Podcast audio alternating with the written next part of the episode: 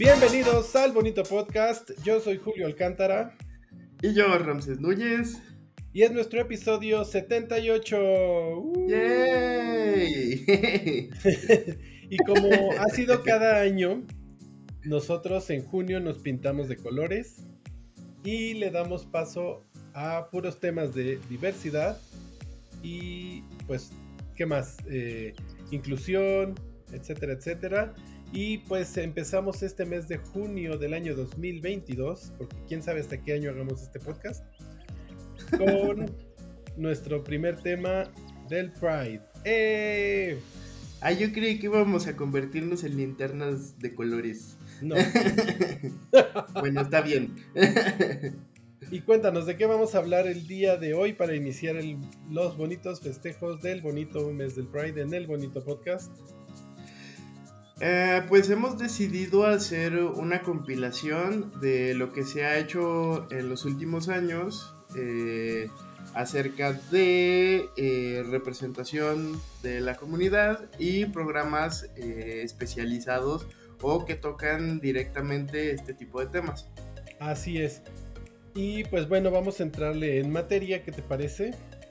Sí, para empezar hablamos con, de esta serie que la verdad a mí me explotó la cabeza cuando la vi. Me pareció muy hermosa y, era ojo Remy con cada episodio.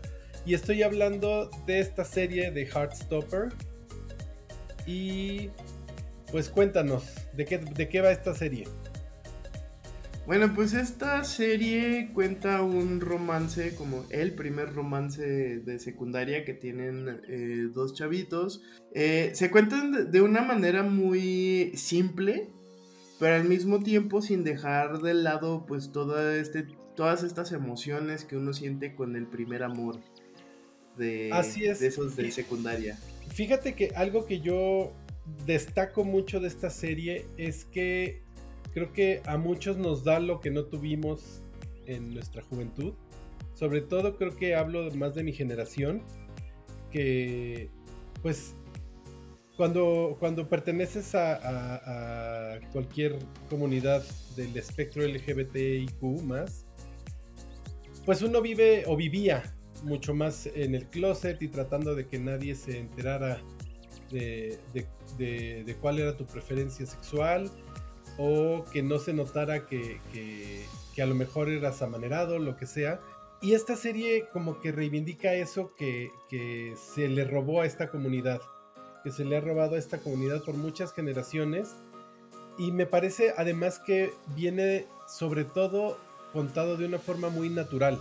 Esta serie para mí es un poco complicada de, abordar todavía porque eh, me parece que justo como lo que, lo que dices, o sea, es algo que a muchos nos robaron y no nada más por la cuestión Obviamente sí es eh, el punto principal y el punto focal de la serie, el hecho de cómo desarrollas tu sexualidad a esa edad, pero eh, también yo lo veo muy marcado con las, eh, con todas estas disidencias, con todas estas, por ejemplo, los chicos que en ese momento nos gustaban los videojuegos o que éramos un poquito más introvertidos o más ñoños, teníamos que cumplir con esos roles de asociación con otras personas que teníamos que estar siempre o con la más bonita o con el más bonito o con la más popular o con el más popular, etcétera.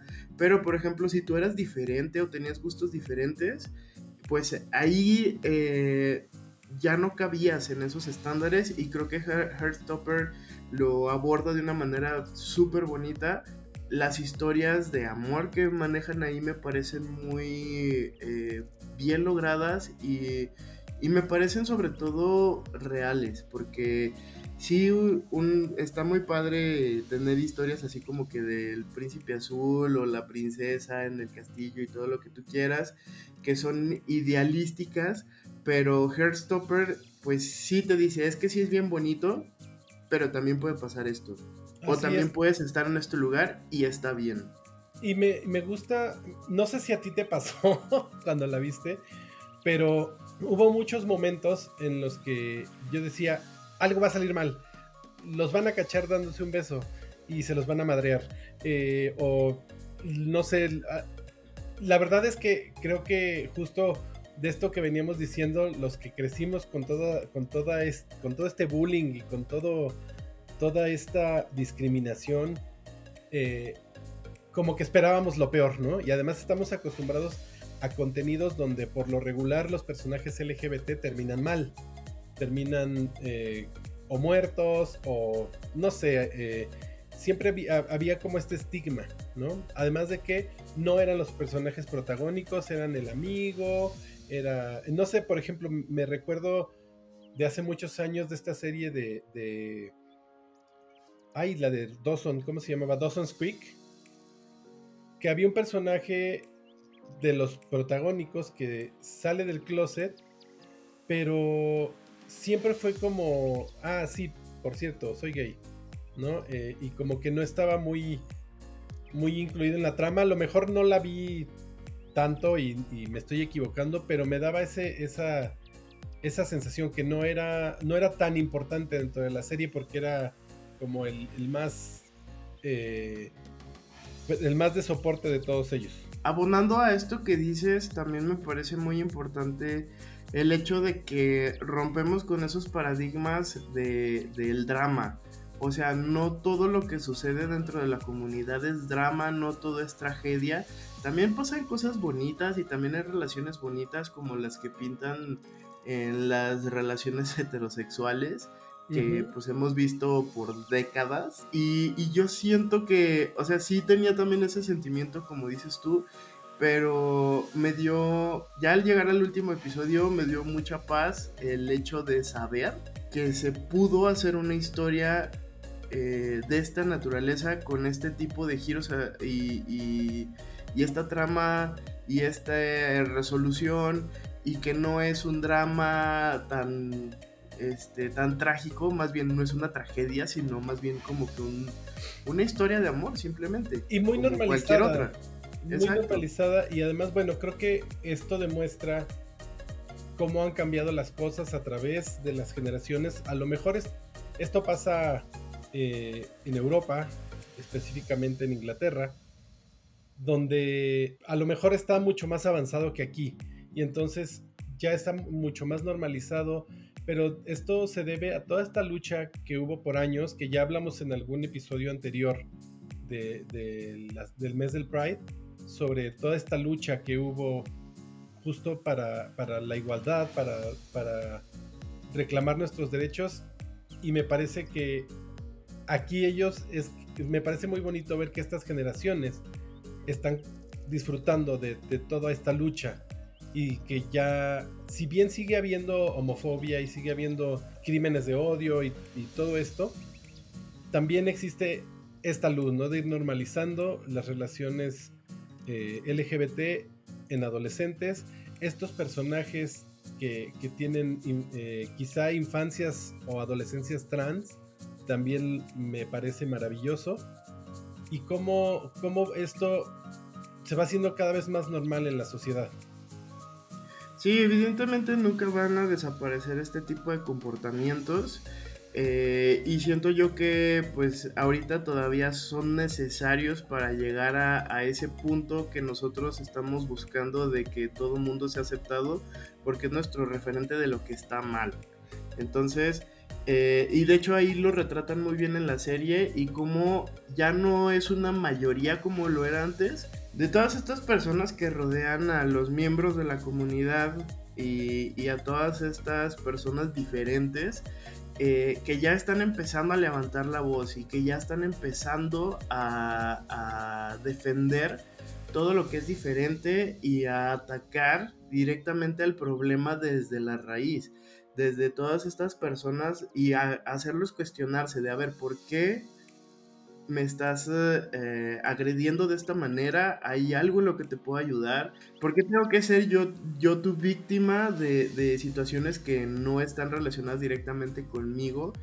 Y, eso me parece también muy valioso. Entonces, el hecho de que existan eh, aún estas luchas y que se hagan estos cuestionamientos refuerza más eh, todo, pues toda la lucha que se viene haciendo desde hace algunos años para acá. Y bueno, finalmente nada más comentarles que esta serie se encuentra disponible en Netflix, por si usted gusta ir a verla. La verdad es que espero que le guste mucho porque es muy bonita. Y también me parece que hay un, no sé si es novela o es novela gráfica, pero existen en libros esta historia de Heartstopper. De hecho fueron primero novelas gráficas, eh, actualmente van cuatro tomos y la serie va a concluir en el quinto según la, la autora. Eh, la primera temporada, que es la que está ya disponible en Netflix, comprende los primeros dos tomos y pues eh, esperemos que para la segunda temporada tengamos otros dos tomos y una tercera y se acabe la historia o en la segunda temporada eh, aborden del tomo 3 al 5. Pues sí, esperemos que, que le siga yendo muy bien y que siga siendo muy exitosa, porque a mí me gusta mucho. sí, además la, la novela está súper ligerita. O sea, te la avientas en un, en un ratito. Y bueno, ahora hablemos de otra serie que también es británica, también está en Netflix. Me parece que esta es una, una comedia muy divertida que se llama Sex Education. No sé si ya tuviste la oportunidad de verla. Sí, de hecho es de, se convirtió en una de mis series favoritas eh, por eh, toda la temática que toca, por eh, la trama, por los personajes. Creo que todo está bastante eh, bastante bonito armado. Así es. En esta serie podemos ver a Gillian Anderson como la mamá de Hugo Cabret, que no me acuerdo en este momento de su nombre. Hugo Cabret. Pero yo lo sigo recordando como Hugo Cabret. Desde que era así, todo chiquito. estaba chaqueto. ya me acordé por qué no me recordaba su nombre, porque es un poco complicado. Se llama Asa Butterfield. Gillian Anderson en esta serie eh, hace el personaje de la doctora Jim Milburn, que es una sexóloga que no tiene pelos en la lengua y habla abiertamente de sexo donde esté, con quien esté, a la hora que esté. Y ella tiene un hijo que se llama Otis. Es un chico que no es muy popular en la escuela. Sin embargo, por ahí tiene una compañera que tiene problemas económicos y su forma de, de ganar dinero es convencer a Otis de que se convierta en el sexólogo de sus compañeros de la escuela. Todo parece que terminará en un gran desastre justamente pues porque no me imagino un niño de prepa eh, siendo sexólogo dándoles consejos a sus compañeros y se empiezan a generar muchos enredos a partir de esto. Sin embargo, resulta que él es muy bueno para este trabajo. Entonces empieza a tener como cada vez más clientes y más clientes y más clientes hasta que se enteran en su escuela, se entera la mamá y bueno, ya no les sigo contando porque eh, si no, pues para, para qué la ven, ¿verdad? Si yo se las cuento. Sí, y uno de los personajes importantes de esta serie, pues es justamente el amigo, el mejor amigo de Otis, que es Eric, que está protagonizado por Nkuti Gatwa, que de hecho también va a ser el nuevo doctor en Doctor Who. Who. Y estoy muy contento por eso. Who's Doctor Who? Who knows? Exacto. y bueno, en esta serie hay personajes de todos sabores, de todos colores y de todas las orientaciones e identidades sexuales que uno se puede imaginar. Y me encanta la naturalidad con la que tocan los temas sexuales en esta serie, que yo, en mi opinión, así debería ser en las escuelas que, les, que realmente se les enseñe a los, a los chamacos qué es el sexo, qué esperar, qué no esperar y sobre todo esto que me parece lo más importante, todo lo que hay que saber para evitar alguna infección o para evitar algún embarazo no deseado. Y sobre todo algo bien interesante y bien valioso de esta serie es justamente que todo esto que luego sucede en redes sociales eh, que la gente opina sin saber o sin tener eh, una especialidad tratándose de este tipo de temas, es eh, que te dan los dos caras de la moneda. Por un lado, el, el, hecho de manejar la información por expertos y de una manera tan natural como lo hace la mamá de Otis. Y por el otro lado, cuando pones a una persona nada más por cumplir, por ejemplo el caso de los, de los profesores, cuando los ponen a dar esta clase de sexualidad eh, y separan a los chicos de las chicas y es como de, pues no, es que todos tienen que saber absolutamente de todos los temas porque son importantes. Y, el cómo se maneja la información a lo largo de toda la serie me parece una genialidad. Así es, yo les recomiendo mucho que, vayan a verla, la busquen, esta también, como ya lo había dicho, está en Netflix. Me parece que hasta ahora van cuatro temporadas, estamos esperando la quinta, así que vaya y búsquela. Otra serie que me gusta mucho, eh, esta no la he terminado de ver, pero me que la quise comentar porque me parece muy valiosa, es eh, también este Netflix, se llama Special, y trata sobre un chico que tiene parálisis cerebral y él quiere ser independiente y empieza a descubrir su sexualidad y se da cuenta que, es gay y tiene que salir del closet. Bueno, no tiene, ¿verdad? Él elige salir del closet. Son todas las aventuras que le pasan a este chico en esto de ir descubriendo una vida independiente viviendo con una discapacidad. Aquí lo importante y, lo que resalta mucho esta serie para mí es eh, lo que sucede con todas las minorías al momento de entrar en un ambiente laboral que está como muy homogéneo. Y, y como muchas de las ocasiones, y de hecho pasa muchísimo aquí en nuestro país, eh, que solamente contratan a una persona por cumplir una cuota, sin saber si es bueno en el trabajo, si no es bueno en el trabajo. Y, eso me parece muy importante que se esté visibilizando porque es, no somos una cuota, eh, somos personas como cualquier otra, con capacidades como cualquier otra y podemos hacer eh, el trabajo siempre y cuando tengamos las capacidades y las aptitudes para hacerlo creo yo que esta serie es eh, para mí la enseñanza que me deja y sobre todo estar consciente de todo este de toda esta problemática que pues luego toda esta gente que tiene alguna discapacidad o que tiene alguna desventaja por sobre una persona heterosexual cisgénero etcétera ellos no ven. Entonces el hecho de, ponerte en, perspectiva desde este lado es eh, para mí es muy valioso. Así es, eh, eh, y sobre todo que a estas personas con discapacidad muchas veces se les infantiliza. Asumimos que no tienen sexualidad. Sí, cuando son en realidad como cualquiera de nosotros. O sea, también tienen deseos, también tienen necesidades y no tendrían por qué sufrir este tipo de infantilización, como lo comentas. Así es. Otra serie que también podemos encontrar en Netflix, eh, que es del año 2019, es Bonding. Eh, esta serie tiene dos temporadas hasta ahora eh, y se estrenó en abril del 2019. Así es. esta serie a mí me gustó muchísimo, sobre todo porque toca estos temas prohibidos, ¿no? Y desde una forma muy, muy divertida. la trama va de una chica que igualmente está estudiando un posgrado y bueno, su forma de financiarse es eh, teniendo un trabajo por las noches como dominatrix. ¿No? Que estos... Eh, ¿qué tal? Para quien no sepa qué es una dominatrix, en estos juegos de rol de, sexuales o eróticos más que sexuales, eh, es la mujer que toma el papel de ama en una relación BDSM, que puede ser ya sea eh, que tú tengas tu amo o tu esclavo, o le pagues a alguien porque sea tu amo o tu esclavo.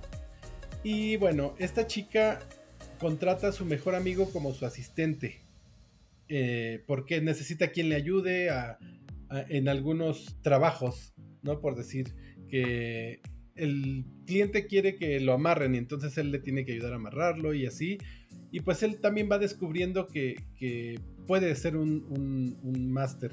Pues bueno, la relación de ellos también al mismo tiempo se va, se va viendo afectada por este trabajo.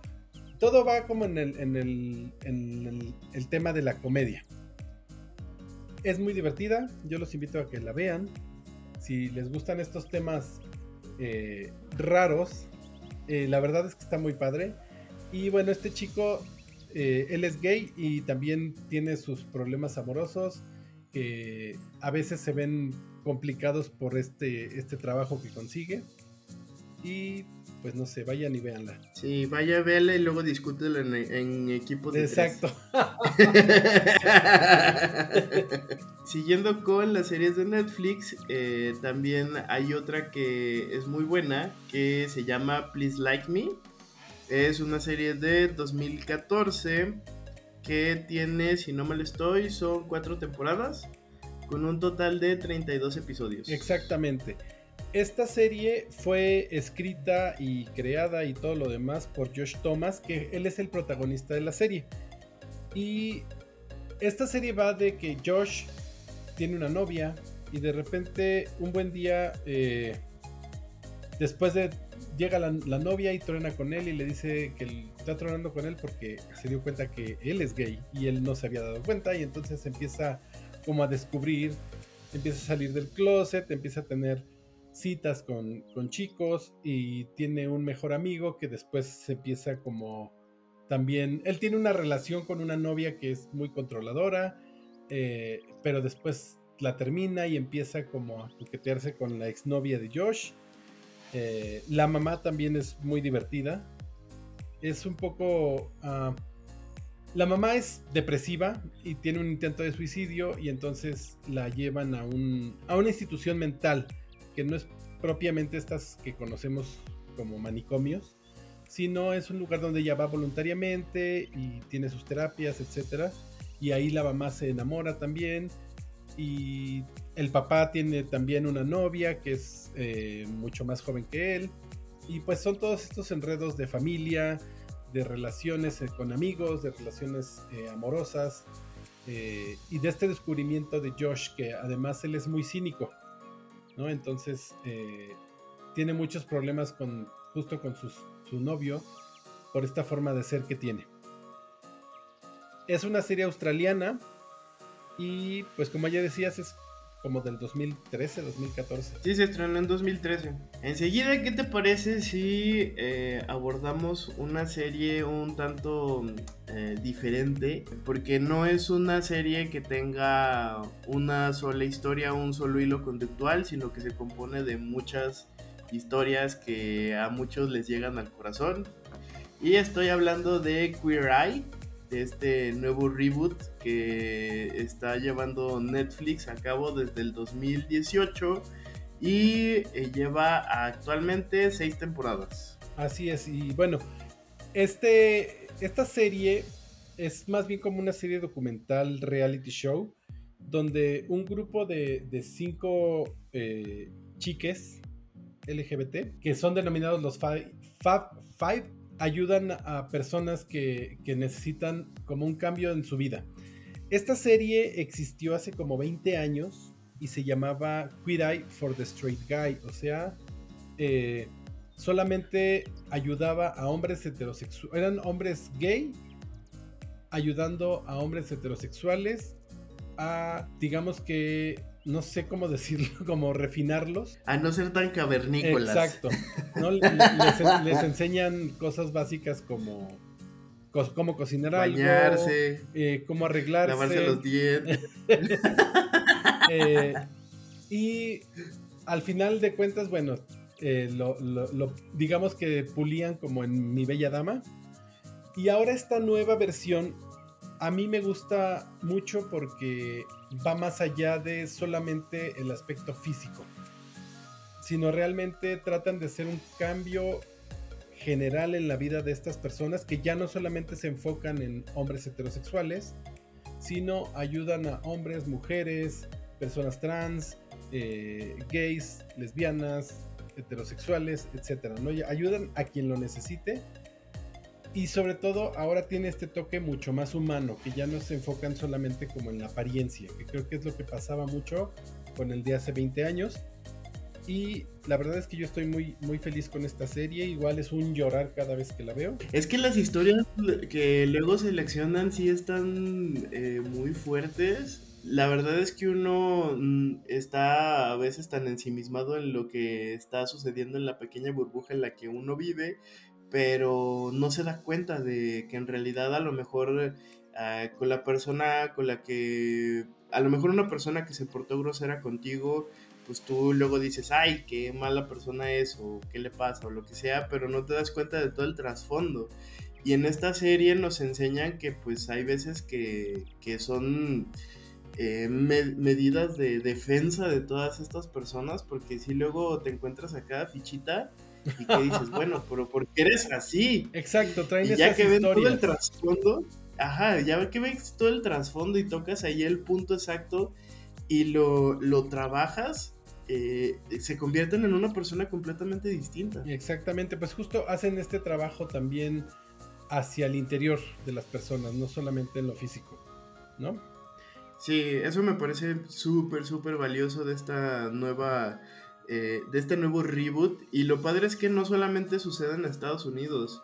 Si no mal estoy, creo que ya están viajando por el mundo. Hicieron, hacen súper poquitos episodios. Hicieron una temporada en Japón con el mismo cast de Estados Unidos, los llevaron a Japón, hicieron una temporada ya y ahora hay una versión alemana de, este, de, este, de esta serie, pero con alemanes. O sea, es otro cast completamente diferente, pero va más o menos de lo mismo.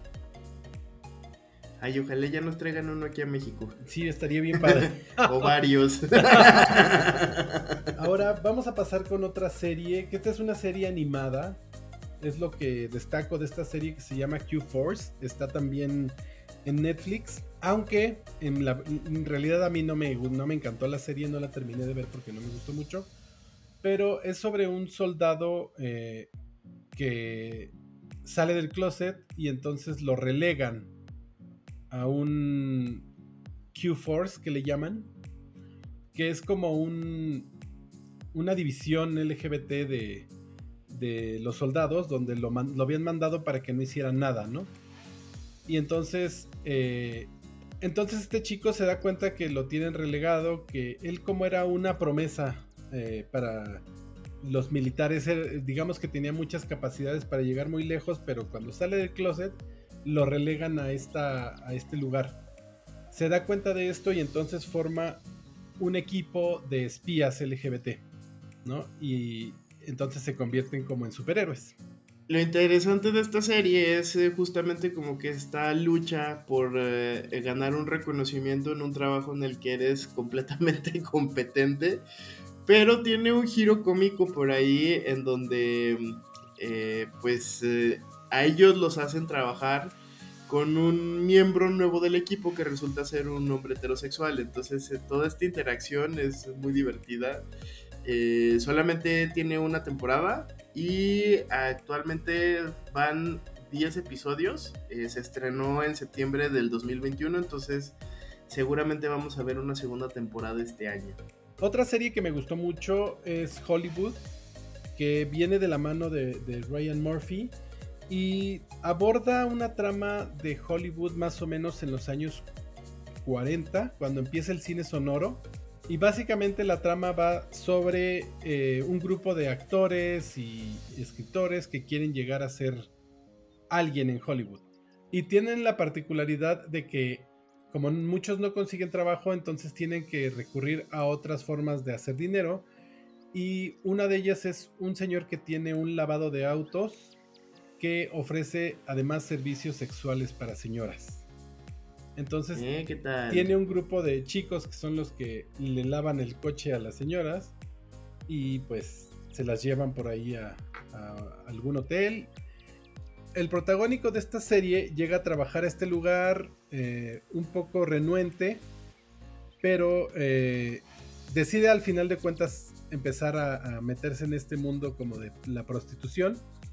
Ahí conoce a otro chico que él daba servicio para hombres, es un hombre gay afroamericano, que él, quiere ser escritor. Entonces, le, a él le dicen que para llegar a ser famoso, tendrían que hacerse pasar por blanco. ¿no? Entonces, él decide que no, que él quiere su lugar eh, siendo quien es.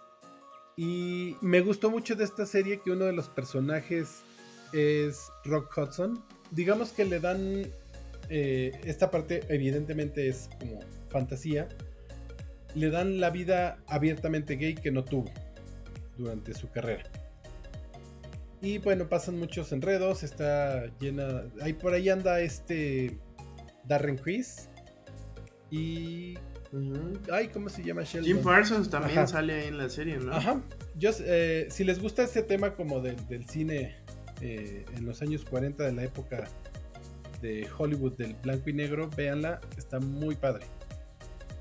Y le da, tiene, y justo va como reivindicando muchas cosas que en aquel entonces no pasaban. Hollywood tiene solamente una temporada, se estrenó en 2020 y eh, cuenta con siete episodios, entonces es una miniserie que se la puede maratonear sin problema. Así es, yo la vi en un día. sí, luego pasa con esas series chiquitas, por eso me gustan mucho. También de la mano de Ryan Murphy eh, tuvimos una serie muy polémica y muy padre y muy fuerte de tema, que es eh, Ratchet. Nos cuenta la historia de una enfermera que entra a trabajar a una institución mental y se vuelve muy rápido un punto clave de, este lugar por el hecho de pues como que todas sus prácticas eh, eh, poco ortodoxas para tratar a, toda esta eh, población que, tiene alguna situación mental que en, esos tiempos, creo que si no mal estoy es en los 40. Sí, es más o menos como postguerra. Ajá. Después de la Segunda Guerra Mundial, justo cuando hubo todos estos experimentos horribles en los campos de concentración y pues se tenían estas prácticas poco éticas, más o menos en esa época está situado. Y en esta serie podemos ver eh, prácticamente a todo el cast de American Horror Story, como Sarah Paulson, eh, Finn Wittrock, eh, entre otros actores, pero ellos son como que los, los puntos claves de esta, de esta serie. Obviamente Sarah Paulson lo hace increíble y vemos también a Cynthia Nixon de Sex and the City. Así es, Miranda. Eh, hacer un, ajá, hacer un personaje súper importante y polémico. Este, y tenemos ahí un amorío entre dos chicas que está está padrísimo y, y, cómo eh, vemos aquí cómo se borra esa línea entre decir todo esto está mal siempre y cuando no me pase, pero si me pasa ya no está mal. No sé, es una, es una serie de suspenso y un poco de terror eh, y de pronto históricamente muy bien documentada, como casi todo lo que hace Ryan Murphy. Entonces, eh, consta nada más de una temporada, son ocho episodios, está súper cortita y también se la puede maratonear en una tarde. Otra serie que encontramos en Netflix es Las chicas del cable, que esta serie es española y bueno, toca el tema, también es de época, es más o menos en los años 20 y toca el tema de, digamos que el feminismo aplicado a esa época donde las mujeres estaban muy relegadas, pero en esta serie tienen un papel muy importante porque ellas eran las operadoras telefónicas cuando en aquel entonces empezaba el teléfono, tú tenías que llamar, eh, en realidad levantabas el teléfono, te contestaba una operadora y le decías, conécteme con el número 76 y te conectaba la llamada.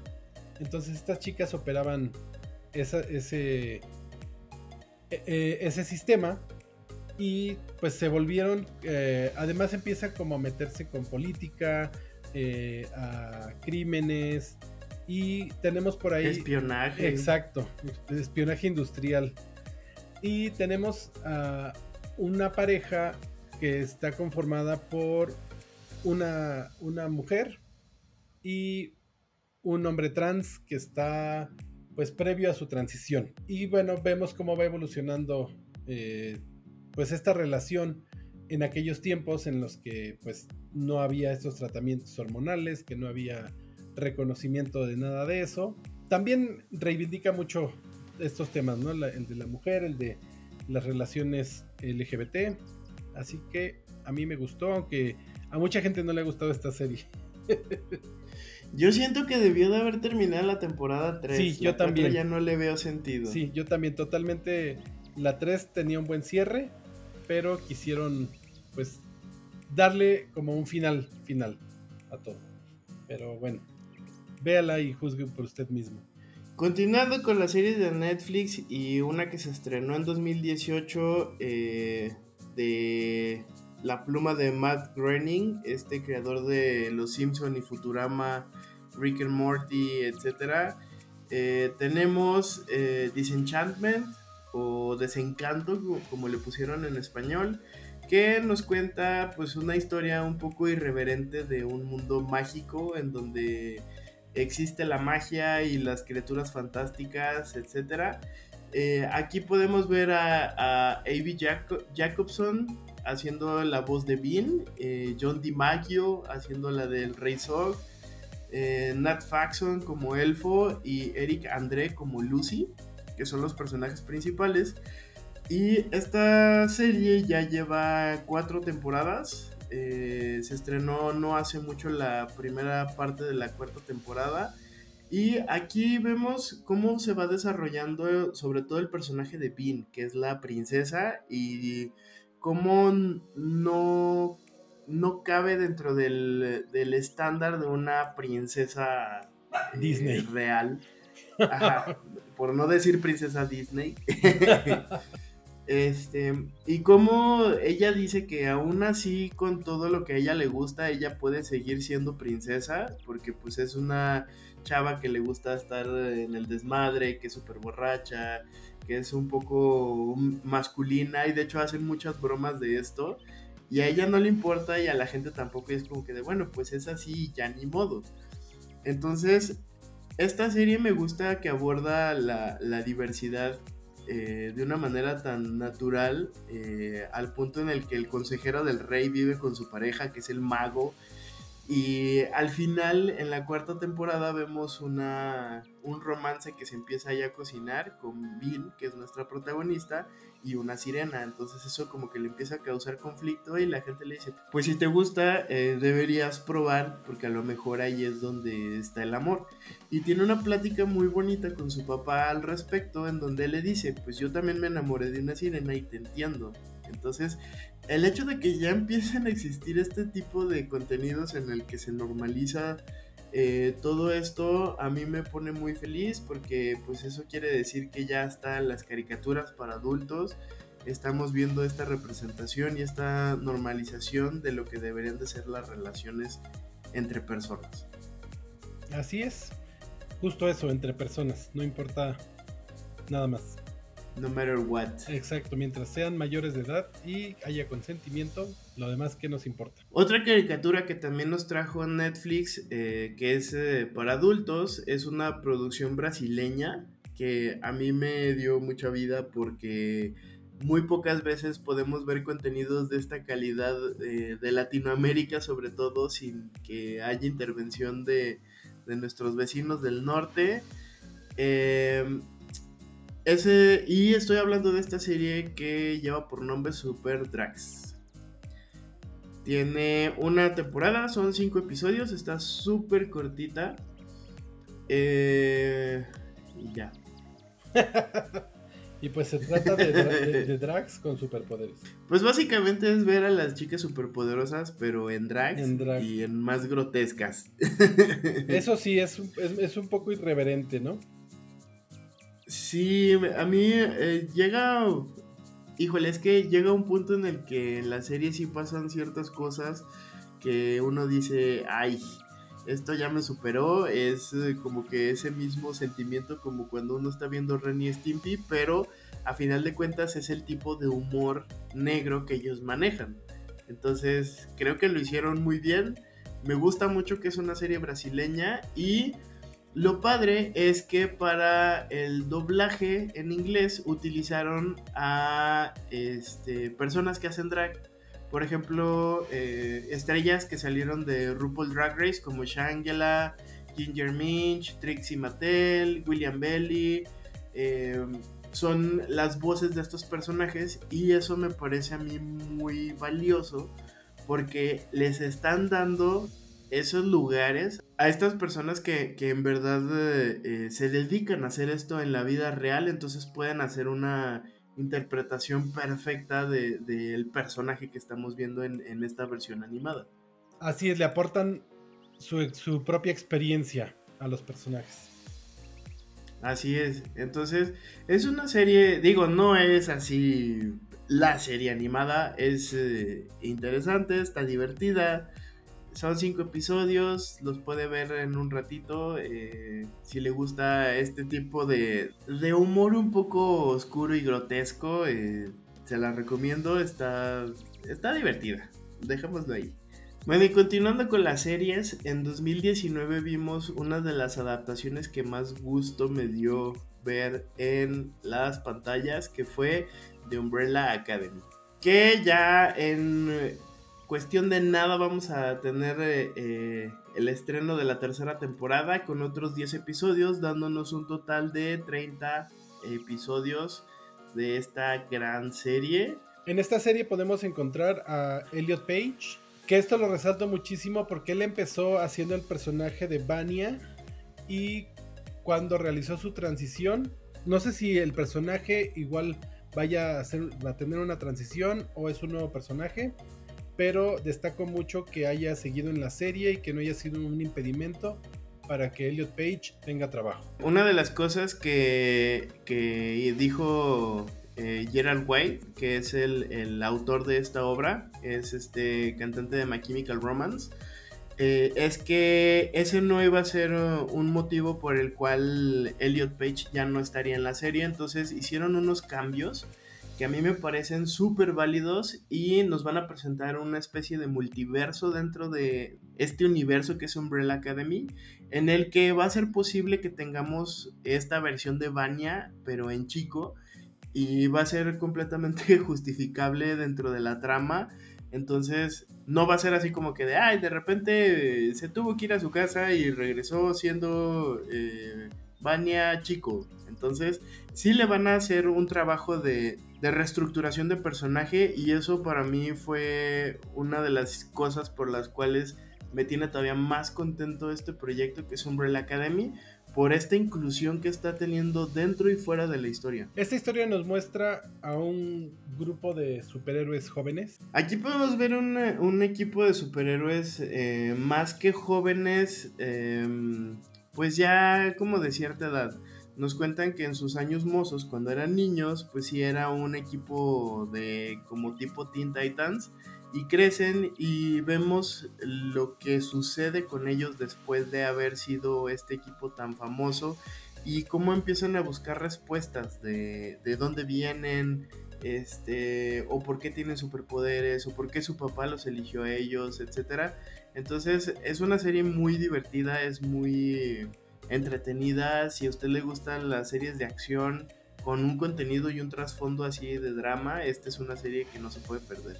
Ahora pasemos a una serie mexicana que eh, llegó a Netflix, que es La Casa de las Flores, donde se tocan eh, también estos temas LGBT. Ahí podemos ver a Islin Derbez, a Verónica Castro en la primera temporada. También está por ahí Darío Bernal. Esta serie es de 2018, cuenta, me parece que son tres temporadas y 34 episodios más una película. Pues bueno, nos cuenta eh, la historia de una familia y cómo van descubriendo pues todos estos enredos que había entre... Eh, bueno, básicamente es el miedo de todo mexicano que se muera eh, el, papá y salgan otras familias ahí que tenía rejadas. y eh, de eso va esta, esta historia, o sea, de cómo enfrentan una familia de dinero, el hecho de que el papá tenía ahí sus amores con con otra persona que no era de la misma clase social. Entonces, pues aquí vemos, es una comedia muy divertida. Eh, me gusta la representación que hay porque pues tenemos la configuración de la verdadera familia mexicana, no esa que andan defendiendo por allá en las calles todas estas personas con su discurso de odio, porque en esta serie se nos retrata perfectamente cómo es la familia mexicana. Porque es, una, es un muégano, es una extensión que no tiene. Que nunca vas a encontrar dos iguales. Entonces, vemos toda esta interacción con, los personajes. Eh, tenemos eh, de repente como eh, todo este, este choque que tiene una familia heterosexual, cisgénero, en el momento en el que uno de los miembros decide transicionar y, cómo, se, cómo cambia toda la dinámica. Vemos a, estas familias que no solamente son de tener un papá y una mamá o dos papás y, o dos mamás, sino en el caso de, por ejemplo, de los hermanos que entre tres personas están criando una, a un bebé eh, no sé, para mí esta serie aporta muchísimo para ver todo este panorama que luego uno piensa que, no existe, pero es eh, más común de lo que uno piensa. Y la primera eh, temporada pues nos cuenta así como que todo el, embrollo. La segunda temporada es más bien como una, una precuela y la película ya sería el desenlace de esta historia. Que yo siento que eh, sin la película hubiera quedado perfecta la serie. ¿eh? O sea, como que no fue necesario toda esa aventura y ese... Eh, como que ese cierre entre comillas que le quisieron dar porque la segunda temporada cierra perfecto. Así es. Y bueno, lo único que yo le que no sé que comentaría aquí al respecto que no me, no me gustó mucho es que el personaje que de María José lo interpretó un hombre cis heterosexual, como siempre. Sí, que fue Paco León. Exactamente. Y creo que este personaje debió haber sido interpretado por una mujer trans, justo por todo esto que ya habíamos platicado anteriormente. Ese es mi único comentario que haría al respecto. Sí, y sobre todo porque nunca vemos a José María eh, cuando en, su etapa de, de, hombre cis, entonces como que era irrelevante que una persona que no es trans hiciera ese personaje. Aunque sí podemos ver a muchos personajes eh, interpretados por chicas trans, pero en realidad son personajes secundarios. Exactamente. Exactamente, justo por eso lo digo. Ahora hablaremos de Los chicos de la banda, que esta no es serie, es una película, sin embargo la quisimos incluir en este listado porque es, una, es un contenido LGBT. Y es, hablamos de esta versión de que hizo Ryan Murphy. Recordemos que esta historia ya nos la habían contado en 1970 en una película con Kenneth Nelson y Peter White. Pero ahora Ryan Murphy nos trajo un elenco que sí es LGBT y ahí vemos a, Jim Parsons, a, Zachary Quinto, a Matt Boomer, a Andrew Runnels, a Robin de Jesús, que también lo vimos en, en Tic Tic Boom. Y bueno, pues nos cuenta eh, la historia de un grupo de amigos gays que hacen una, una fiesta que se sale un poco de control y empieza a tocar como temas muy, muy sensibles para ellos. De hecho, esta historia también, si usted vive en la Ciudad de México, estuvo la puesta en escena por un buen rato. Así es, con Horacio Villalobos. Con Horacio Villalobos y un elenco bastante bueno. A mí me tocó verla como dos veces. Ajá. Y, y me gustó mucho la historia, porque aparte va de la comedia a la tragedia así en dos segundos. Exacto, si de pronto no entiendes qué está pasando, porque si estaban chupando tranquilos, de repente empiezan los conflictos. Y tiene muy buenos momentos esta película. Me gustó el personaje de Jim Parsons, aunque creo que se parece un poco a, Sheldon. Ahora, pero no todo el contenido está en Netflix, porque también si usted tiene HBO, eh, puede ver eh, una serie muy, eh, pues, ¿cómo le voy a decir? Pues está padre, pero está muy fuerte. está bien, esas son las que nos gustan. Sí, es un drama así épico, eh, que es eh, esta serie que lleva por nombre Looking. Eh, tiene dos temporadas, son 18 episodios más un especial, que es, algunos dicen que es una película, yo no me digo que es un episodio largo.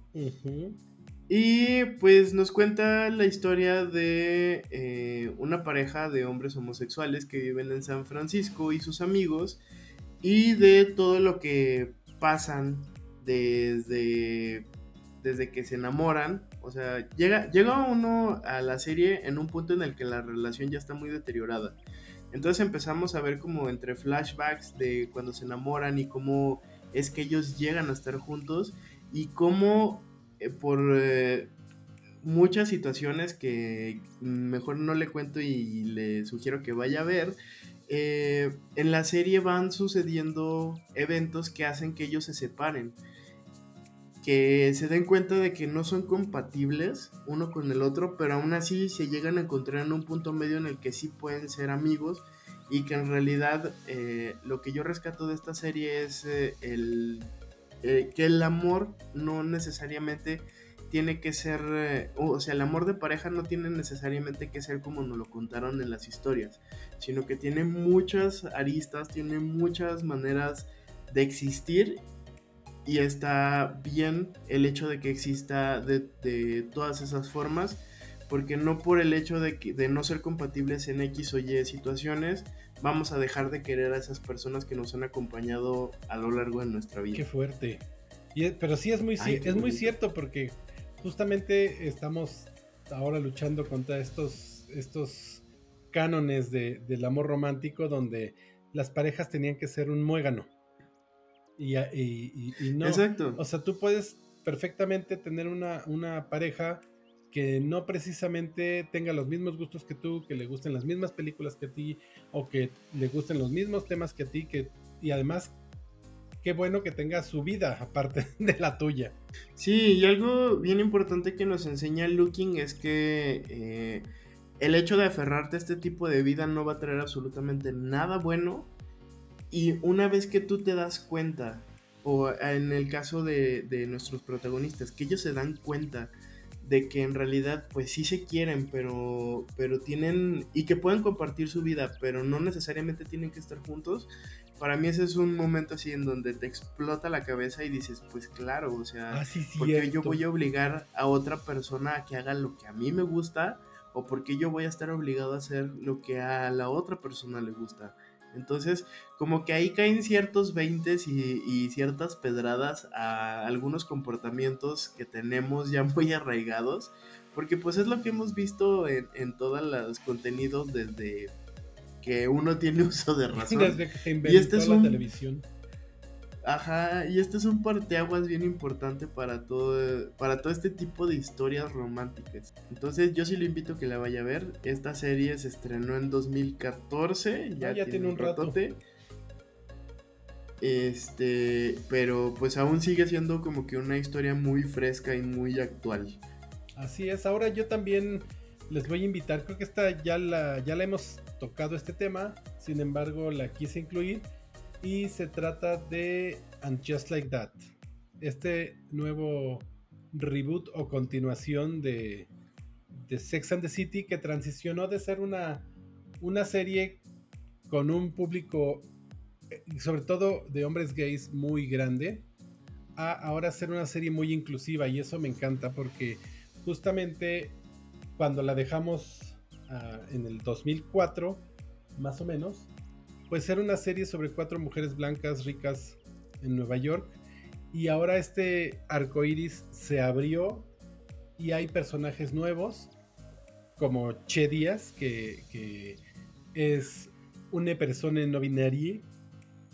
Y siento que enriquecieron mucho la, la, serie en cuanto a que ya vemos no solamente problemáticas de gente blanca, sino también hay personajes afroamericanos, personajes no binarios, o vemos, por ejemplo, eh, este, no sé cómo llamarlo, pero vemos a, Miranda eh, enamorarse justamente de, una persona de género no binario y, y cómo lo van normalizando, ¿no? Y cómo también Charlotte al principio de la serie tiene dos hijas, Lily y Rose, y durante el desarrollo de la serie, Rose le dice a su mamá, no quiero que me sigas llamando Rose, quiero que me digas Rock.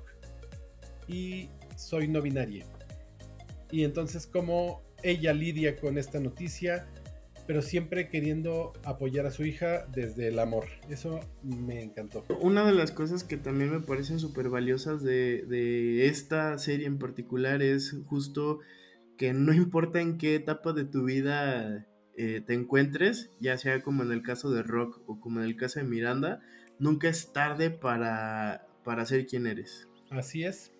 Y pues la abrazamos desde aquí. A mí me encantó la serie. Ajá. Soy muy fan.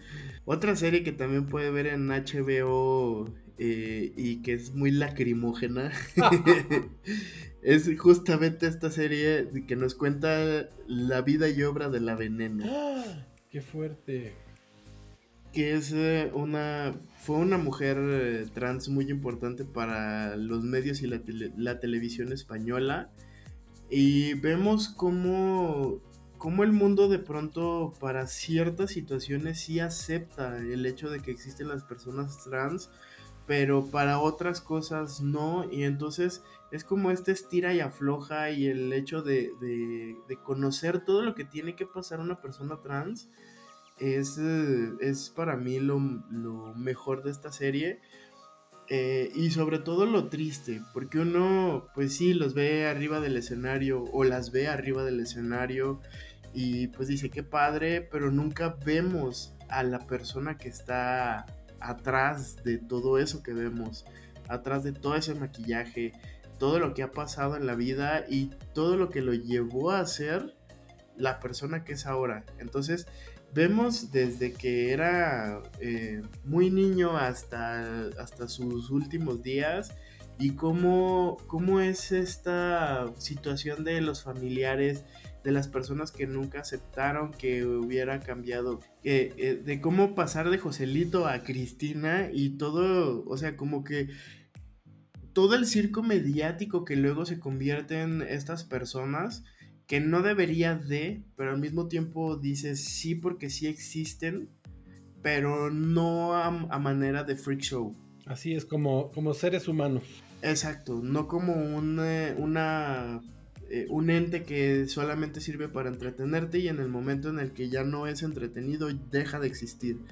Entonces, para mí este, esta historia es muy cruda, es muy fuerte y sobre todo vemos la importancia de la representación en los medios y cómo puede llegar a impactar en el espectador. ¿Cómo, cómo llega una persona a, a, tener el coraje y a, tener, a darse ese valor por el hecho de ver a personas eh, similares a su forma de pensar o a su forma de lucir eh, en, la, en los medios? Entonces, eh, aquí me parece que es un llamado de atención a todas estas personas que dicen que es inclusión forzada o que por qué hacen los cambios de género o que por qué siempre tiene que haber una persona de, la comunidad en todo lo que se está haciendo actualmente es por esto. Porque pues siempre estamos ahí.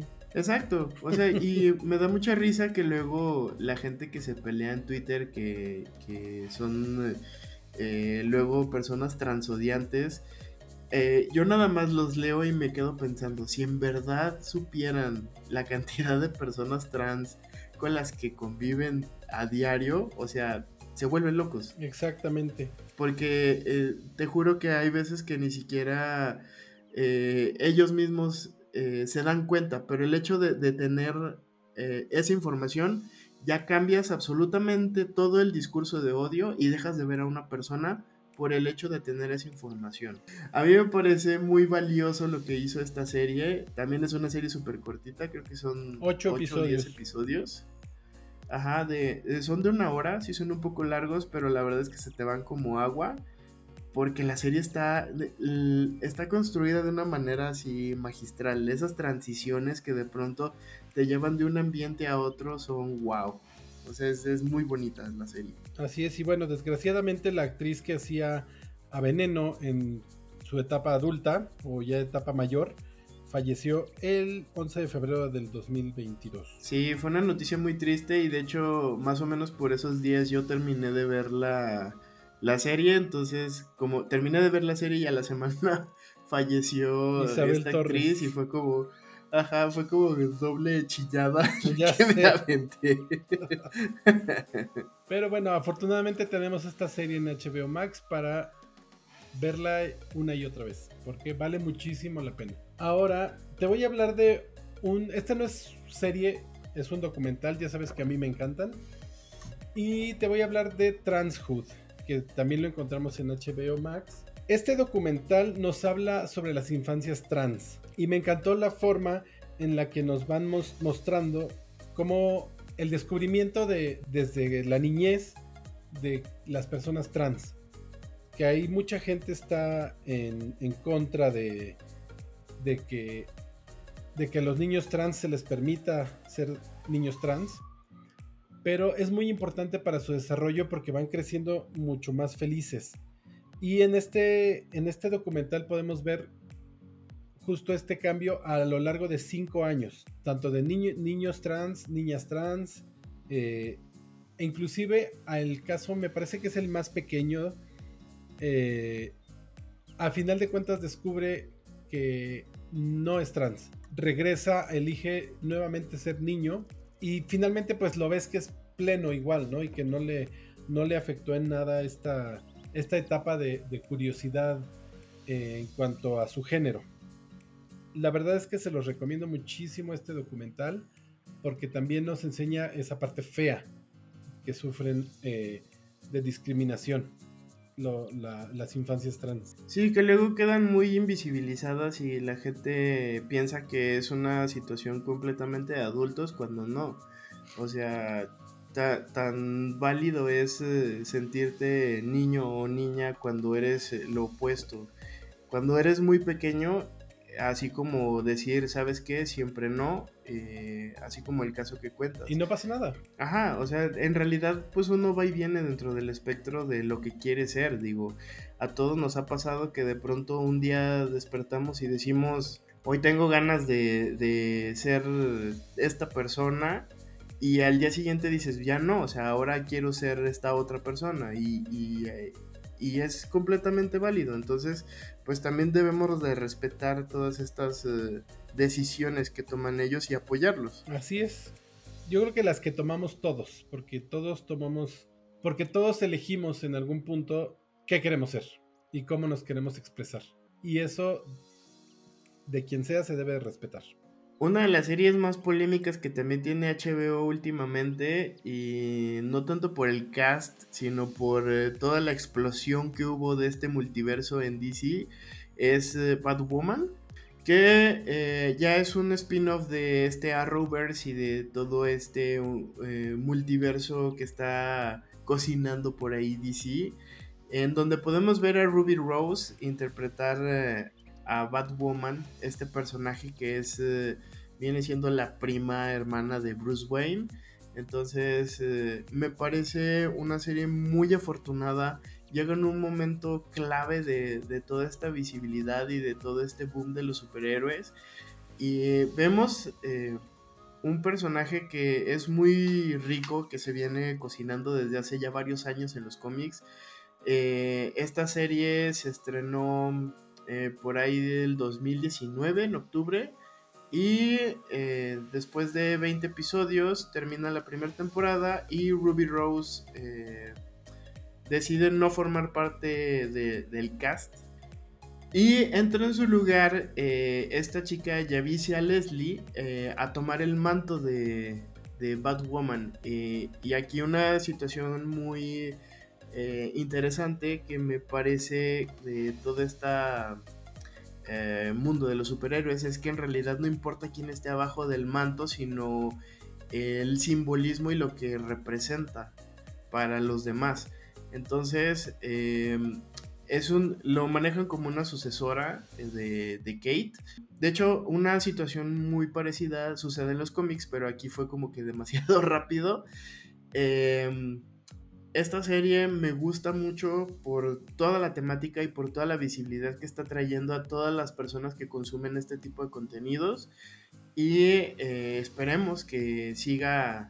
Eh, que sigan desarrollando más personajes como estos en un futuro porque pues ya empiezan ahí a, proliferar eh, muchas historias tanto en los cómics como en otros medios y me gustaría muchísimo ver a más personajes de este tipo eh, en la pantalla chica. Pues yo creo que van a seguir llegando, ya esto no se para. Ahora vámonos a otro sistema de streaming que es Stars Plus.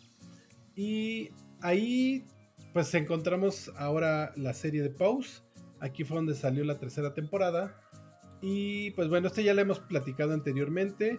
Nos cuenta la historia de un grupo de personas trans no blancas, aunque la protagonista se llama Blanca. Toda la historia de su lucha, desde su infancia hasta, digamos que su edad adulta, eh, pero empieza situada en los años 80. La segunda temporada es a principios de los 90 y la tercera temporada ya es acercándose al año 2000. Entonces vemos un buen rato de su evolución pues bueno, la, última temporada no les voy a spoilear nada, pero es muy bonita. Tiene un cierre muy bonito.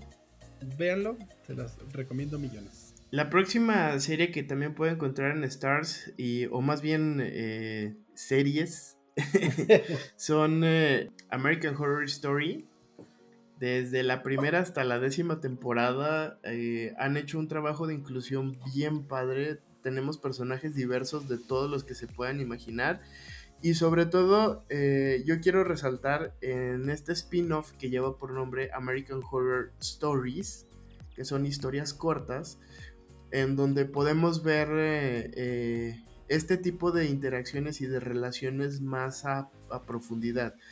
Eh, tan así que le dedican tres episodios a, desarrollar este tipo de personajes, lo cual me parece una genialidad. Las historias están padrísimas, está, no pierden nunca esa tensión que caracterizan a toda esta antología de series de, de horror, de terror y de suspenso este, si puede, véalas porque a mí me gusta cómo hacen la inclusión en esta, en esta antología porque está, es, como debería de ser el mundo, en realidad.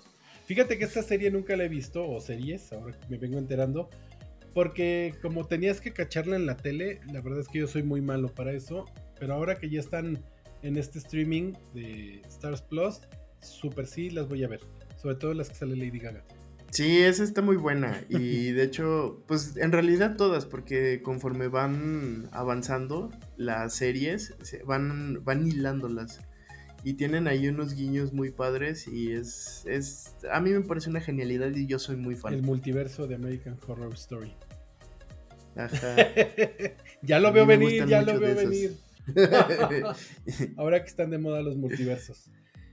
Pero bueno, pasando a otro tema, en Stars encontré un documental que se llama Pride, que la verdad me, gustó muchísimo y estaría increíble que lo vieran todas las nuevas generaciones, porque justo nos va, nos va hablando de la historia del orgullo LGBT por décadas. Empieza en los años 50, luego nos muestra los años 60 y todos los disturbios de Stonewall Después pasamos a los años 70 con la liberación.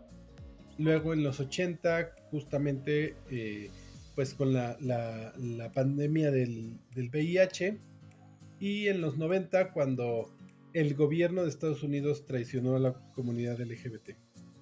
Entonces, eh, son historias que te enseñan de la lucha, de cómo se fue dando todo este cambio pero también eh, al mismo tiempo te van dando mucha esperanza de que el futuro es mejor, ¿no? Y, lo que yo decía hace rato, que esta historia de lucha ha dado resultados y que ahora las nuevas generaciones, toda esta libertad de la que, de la que disfrutan, pues costó sangre y costó mucha lucha, como la caricatura, a, eh, pues a nuestros antepasados de otras décadas. Ay, fíjate que esa no la he visto, así se me antoja. Vela, está muy buena.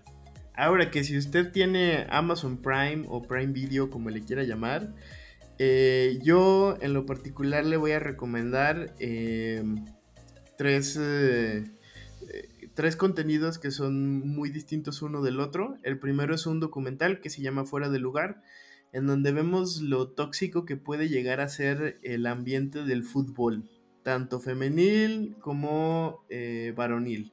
Eh, en este documental vemos cómo al tratar de hablar del tema LGBT en los deportes, pues resulta que nadie quiere hablar al respecto por miedo a perder su carrera y termina solamente siendo un club el único que permite hacer eh, que esto suceda, que este documental suceda sin que haya represalias en contra de eh, las personas que juegan en ese club. Wow, qué fuerte. Es, es muy triste, es muy fuerte, pero pues eh, es el mundo del fútbol y sabemos lo tóxico que es y lo, lo importante que se visibilice todo esto para, para mitigar todo esto y que los jugadores y las jugadoras puedan ser quienes en verdad son. Así es.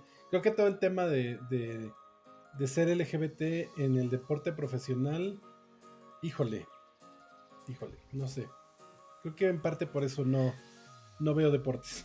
Sí, que hay muchas personas de la comunidad que sí son fans de los deportes y todo, pero pues estaría padre que también hubiera esa visibilidad por lo mismo que ya habíamos comentado anteriormente. el siguiente contenido es una serie que a mí me gustó mucho de principio a fin. Es un thriller de ciencia ficción en el que hablamos de conspiraciones, de tecnología, de clonación, etcétera, que lleva por nombre Orphan Black. Es una de las mejores series que he visto en toda mi vida. Así con eso se lo digo. Aquí lo interesante es que vemos a una sola actriz, Tatiana Maslani, hacer a cinco personajes o a veces hasta más simultáneamente interactuando y que es así lo que vimos en las novelas con Lucerito, o sea, ya, bye. Con lazos de amor.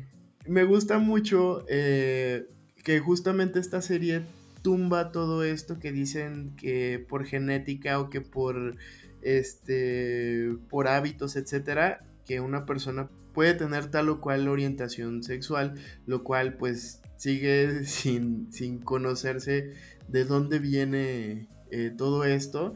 Y esta serie lo retrata perfectamente porque todos son clones de la misma persona y cada clon es distinto, tan distinto uno del otro.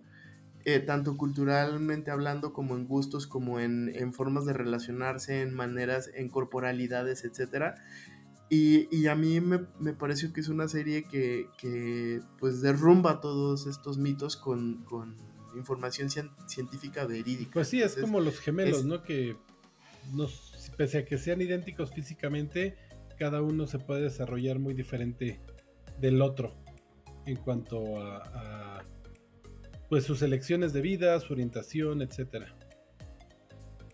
Exacto. Y eh, la serie tiene cinco temporadas. Eh, creo que por temporada son 10 episodios. Pero la verdad es que uno ni lo siente porque de verdad es una serie muy, muy buena.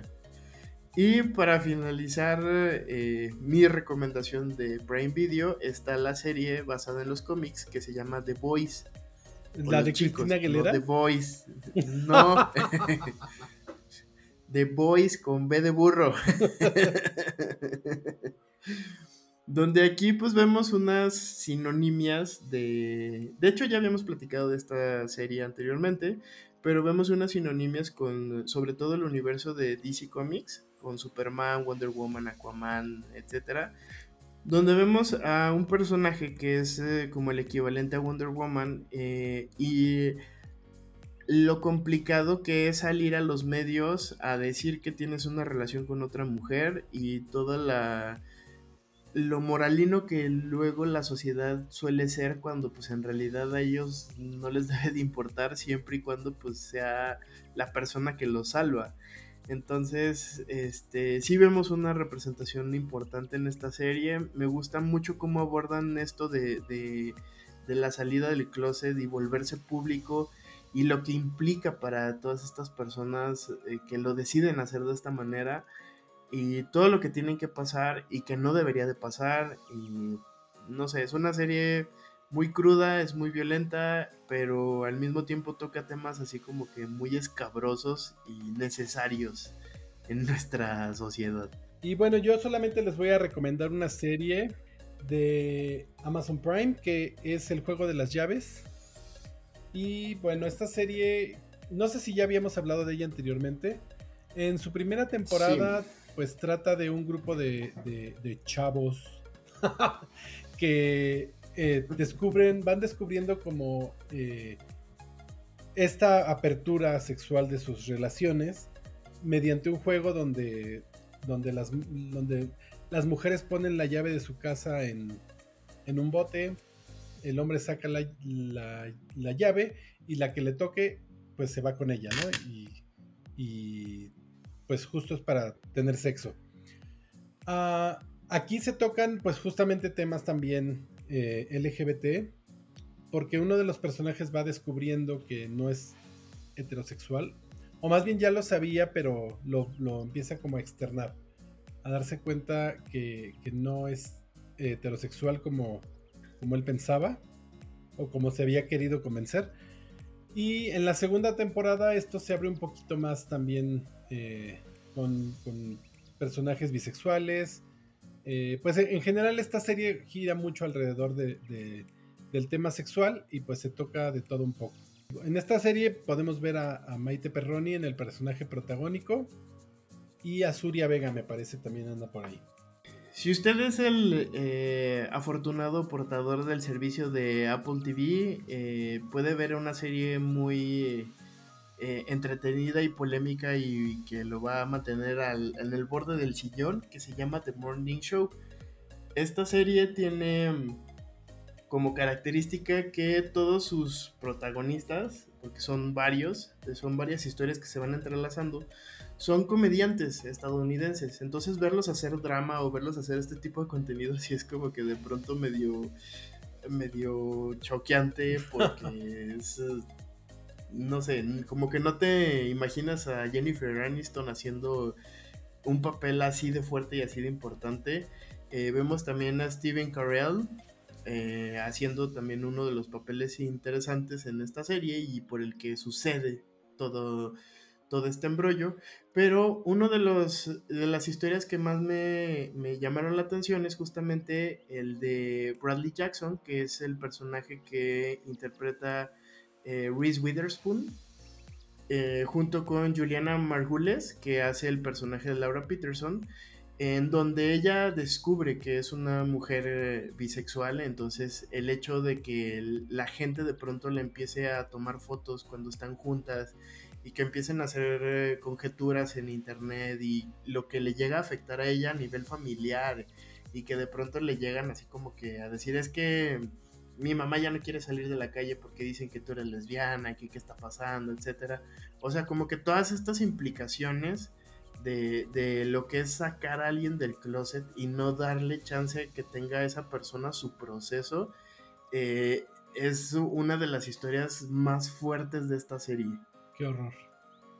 Nunca saque a nadie del closet sin su consentimiento.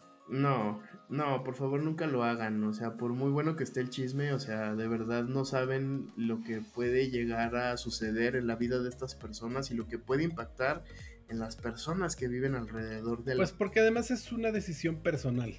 Exacto. nadie más tiene que tomarla por ti.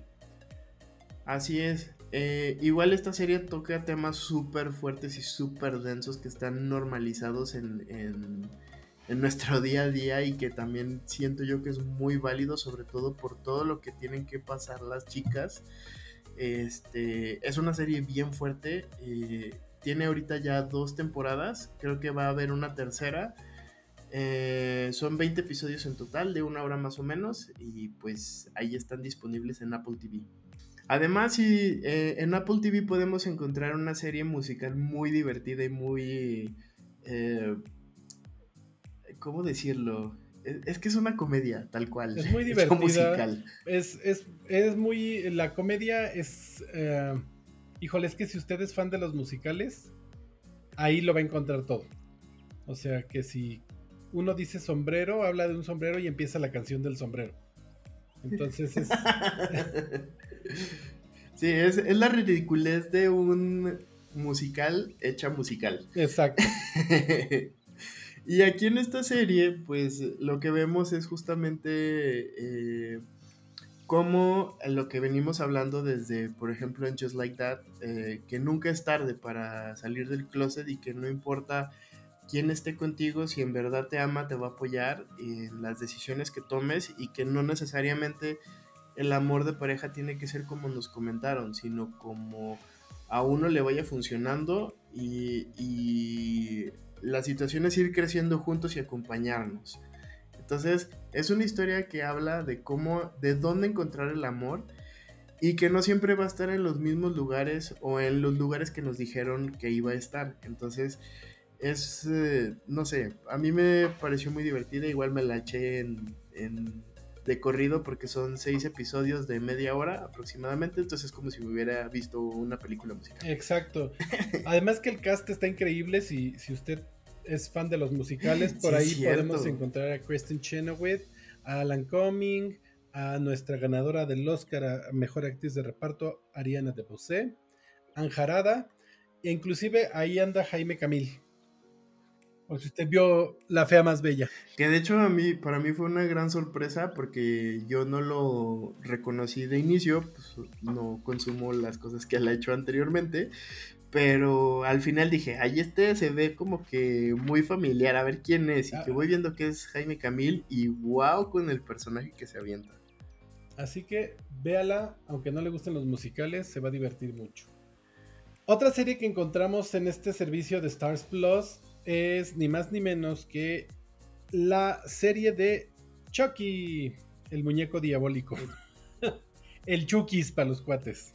Y bueno, aquí en esta historia el personaje protagónico es un chico adolescente y resulta ser que pues no es heterosexual, lo cual es muy bonito ver personajes LGBT en su adolescencia como protagonistas y por ahí hay inclusive un romance con otro de los personajes, no se los vamos a adelantar porque esta serie es muy nueva, entonces vaya y véala. Eh, además que es muy, muy divertida. Uno se ríe mucho. Sí, esta serie se estrenó el 12 de octubre del año pasado, del 2021. Eh, tiene nada más una temporada y son ocho episodios. Dos cosas aquí bien importantes. Uno, hace canon absolutamente todas las películas que se han hecho de, de, de Chucky o Child's Play, salvo por una que fue un intento de reboot que no funcionó. La de Mark Hamill, donde Mark Hamill hace la voz de Chucky. Esa, no entra, pero todas las demás sí, y me parece que hicieron cohesivo todo ese universo. Y la segunda, eh, una plática que hay en, en, los primeros episodios, justamente con este chavito cuando empieza a tener su, su situación ahí en la cabeza de que es que no lo van a querer y que no sé qué, y que piensa que, lo, que Chucky Bale lo va a matar porque es diferente, por tener una preferencia diferente, y todo el discurso que se avienta Chucky acerca de que él también tiene un hijo así es... o sea, es... No sé, a mí me explotó la cabeza porque dice así como que de, oye, yo soy asesino, no soy una persona sin corazón, o sea, yo acepto la diversidad y los mato a todos por igual. Entonces, el, ese argumento que dio fue así una joya. Sí, es muy divertido. Véala, vea, vea Chucky. Yo no era fan de Chucky, pero esta serie me encantó. Sí, ya hay muchos resúmenes en internet. Eh, de por si no se quiere aventar las, creo que son seis películas. Ay, no, sí, Seis o siete películas. Este, pero sí, o sea, es, es, un producto muy bien hecho y redondito, así, conecta todo de una manera perfecta. Obviamente también en el departamento de anime hubo muchos estrenos con relación a todo, eh, a todo esto que hemos hablado a lo largo de este episodio. Eh, que es la visibilidad de la comunidad LGBT, etcétera, tanto así que pues hay eh, categorías específicas eh, de anime que si nos ponemos a comentarlas, pues esto se convierte en una saga de tres episodios, lo cual no creo que a Julio le agrade mucho, pero, no, yo sí, pero... lo único que voy a resaltar es la existencia de un anime en el cual hubo una inclusión bien bonita, que es uno de los más populares actualmente, que es Attack on Titan. En donde podemos ver a dos personajes, que son dos chicas, que es Ymir e Historia, eh, que son dos chicas que tienen una relación eh, abiertamente lésbica en, la serie y todo el mundo lo toma de una manera tan natural como debería de ser. Y eh, en realidad no son personajes así como que muy trascendentes, pero el hecho de que haya esta eh, desarrollo de una relación así en una serie de este tipo, a mí me, me parece un gran acierto y es un golazo a todas estas series en las que solamente veíamos parejas heterosexuales.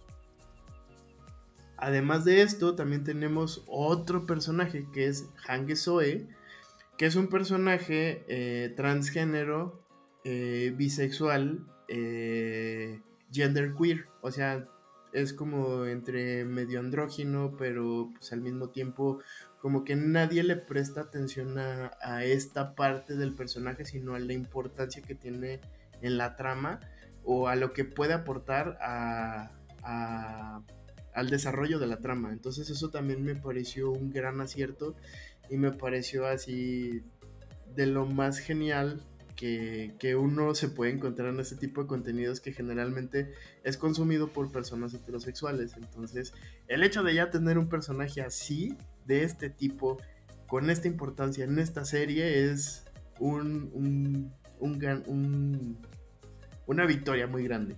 Y sí, como hemos comentado anteriormente, en el anime creo que creo que van mucho más adelantados que Occidente en cuanto a la inclusión en este tipo de historias, sobre todo porque no en, las series, eh, digamos, occidentales, no, no, se incluyen estos personajes en series de acción, en caricaturas de acción, etc. Sí, efectivamente. Entonces, eh, si puede, eh, dele una revisada a, a todo esto que le hemos venido comentando porque de verdad es wow. Es, esta serie está increíble y, y cómo abordan todas estas temáticas es, es, una joya. Así yo soy muy feliz. Y bueno, por el lado de los cómics, ¿qué nos cuentas ya para, ya para irnos? Pues este mes salen eh, dos tomos muy importantes que de hecho la primera vez que se hizo algo así fue el año pasado y tuvo una respuesta muy buena que son los especiales del Pride, eh, tanto de DC como de Marvel. Por parte de DC tenemos DC Pride 2022, que es un one shot con eh, historias cortas de ciertos personajes del, universo de DC, en donde podemos ver a el nuevo Aquaman, que tuvo ya también su serie, que es Aqualad, que ahora sería Aquaman, que eh, ahora es Jackson Hyde, ya no es Arthur eh, el, que vimos en el cine o el que conocemos de los super amigos. Y pues es un, un, chavo que pues tiene por ahí un romance con otro chico que también es eh, eh, de este mismo universo de, Aquaman. Tenemos al que para mí es uno de las grandes adiciones al mundo de Linterna Verde, que es Joe Mullen, que también ya tuvimos una miniserie de 12 tomos hace no creo que hace dos años, si no mal estoy. Eh, regresa este personaje con una historia nueva. Eh, tenemos también al Flash de, Future State, que fue el, evento del año pasado, que también es parte de, todo el espectro. Si no mal estoy, creo que es un, un echique no binario Y pues obviamente vemos un poco más del desarrollo de Harley Quinn con su relación con Poison Ivy. Ay, qué bonito. De hecho, también eh, estrenamos series de Poison Ivy con portadas especiales del Pride. Están hermosas todas. Y los más interesantes y más polémicos personajes que tuvieron una salida del closet en, en los últimos meses, que fue eh, Tim Drake, que también va a tener un one shot eh, explorando toda esta nueva etapa de su vida, que es el tercer Robin. Tenemos a Jonathan Kent, que también ya salió del closet y tiene actualmente una relación con un chico que es eh, bloguero. aquí también ya vemos una historia así exclusivamente con esto. Y para mí la que es la más importante y la que tiene más valor desde mi punto de vista es Nubia. Nubia de Wonder Woman. Ajá, esta chica eh, que es una, un gran personaje que de hecho eh, hace no mucho salió un especial del día de su coronación porque ella es la reina de las Amazonas. Y lo más padre de este personaje es que es una chica trans que llegó a ser reina de las Amazonas. Y es muy bonito como eh, al inicio de su miniserie le dicen, no te preocupes hermana, las mujeres trans también son mujeres y eres bienvenida, eh, eres una de nosotras. Y es, eh, ay no sé, fue un momento bien bonito de, ese, de esa saga. Mientras que en Marvel también tenemos, además de la colección de ropa que sacó Disney inspirada en Marvel, con motivo del Pride, volvemos a tener un Marvel Voices Pride número 1 del año 2022 en donde podemos ver historias también como este Wiccan y Hulkling, que también ya comentamos en el, en, el Voices anterior. Tenemos la aparición de un nuevo personaje que también es un que es un nuevo héroe, es un mutante que se llama Escapade. Lo particular de este mutante es que es un es un nuevo mutante que es transgénero. Entonces vamos a tener una historia pequeña en donde vamos a conocer a este personaje y cómo va a introducirse al mundo de los mutantes. Que para mí es una, una genialidad lo que hicieron también con este, e, el año pasado con Somnus, cómo reestructuraron toda su historia, cómo hicieron posible que existieran personajes así. Y además tenemos una historia de la ya eh, querida y conocida América Chávez, que pudimos ver en, Doctor Strange. Multiverse of Madness, que también va a tener una historia protagónica en este tomo de Marvel Voices Pride. Pues eh, América Chávez ha sido LGBT desde que lo crearon, el personaje. Sí, Sí, y me gustó mucho que, hubieran contado la historia de sus mamás en la película. Ay, sí, muy bonito. Ojalá las encuentre. Sí. Ay, ojalá que sí. y ya con esto pues damos por terminado este listado de, de contenidos LGBT. Ya tiene para entretenerse todo este mes del Pride. Así que disfrútelo mucho. Y pues a nosotros, ¿dónde nos encuentran, Ramsés? A nosotros nos pueden encontrar en Facebook como El Bonito Podcast y en Instagram y Twitter como Bonito Podcast. Además en todos los sistemas de streaming como son Spotify, Apple Podcast, Google Podcast y, todo, lo que, termine en podcast.